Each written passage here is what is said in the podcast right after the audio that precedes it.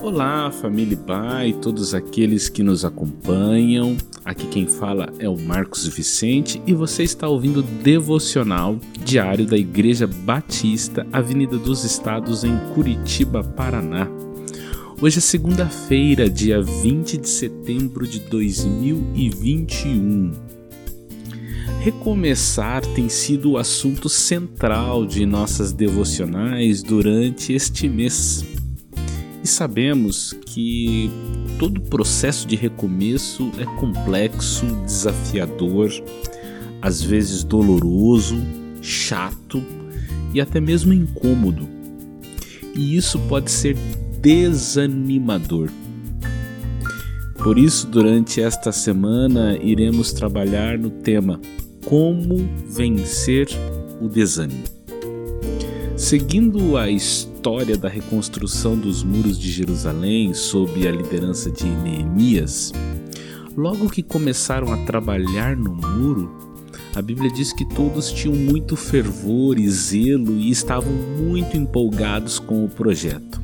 Isso está registrado em Neemias capítulo 4, versículo 6, que diz assim: Assim reconstruímos a muralha, e toda a muralha foi acabada até a metade da sua altura, porque o povo tinha ânimo para trabalhar. Isso é no versículo 6. Contudo, depois de trabalharem por um certo tempo, eles desanimaram. No versículo 10 nós lemos: Então os que estavam em Judá disseram: os carregadores já não têm mais forças e os escombros são muitos. Nós mesmos não seremos capazes de reconstruir a muralha.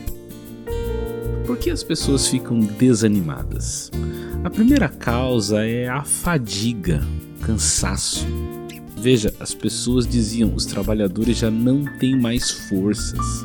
Em outras palavras, eles haviam trabalhado por um longo tempo e estavam fisicamente exaustos. Sob o estresse de saberem que a qualquer momento poderiam ser atacados, somava-se o esforço extra de erguer cada uma das pedras para colocação cada vez mais alto. Eles estavam simplesmente cansados, física e emocionalmente esgotados.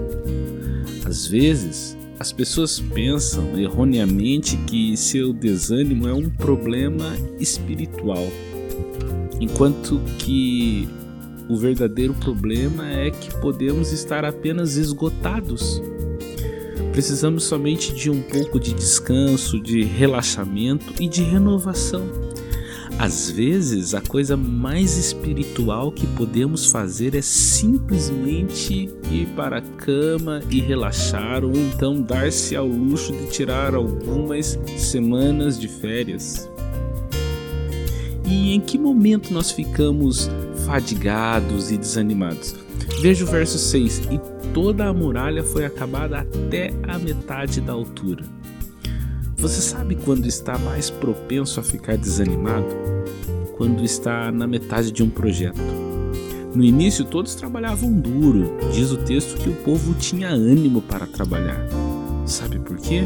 Porque o projeto era uma novidade. No início, tudo era novidade, mas depois de um tempo, a novidade passou e o trabalho tornou-se cansativo. A vida se acomoda num costume, depois vem a rotina e então o ritual. Você já teve a experiência de pintar um quarto de sua casa ou uma sala? Quando você chega à metade, olha em volta e diz: Puxa, estou ficando cansado e estou só na metade. E não é só isso, depois de terminar, tenho de limpar tudo. O cansaço causa desânimo e geralmente aparece bem na metade da tarefa. Por isso, inclusive, que tantas pessoas raramente terminam alguma coisa. Sendo assim, o conselho é: descanse, dê uma pausa. Negligenciar o descanso é uma grande brecha para o desânimo.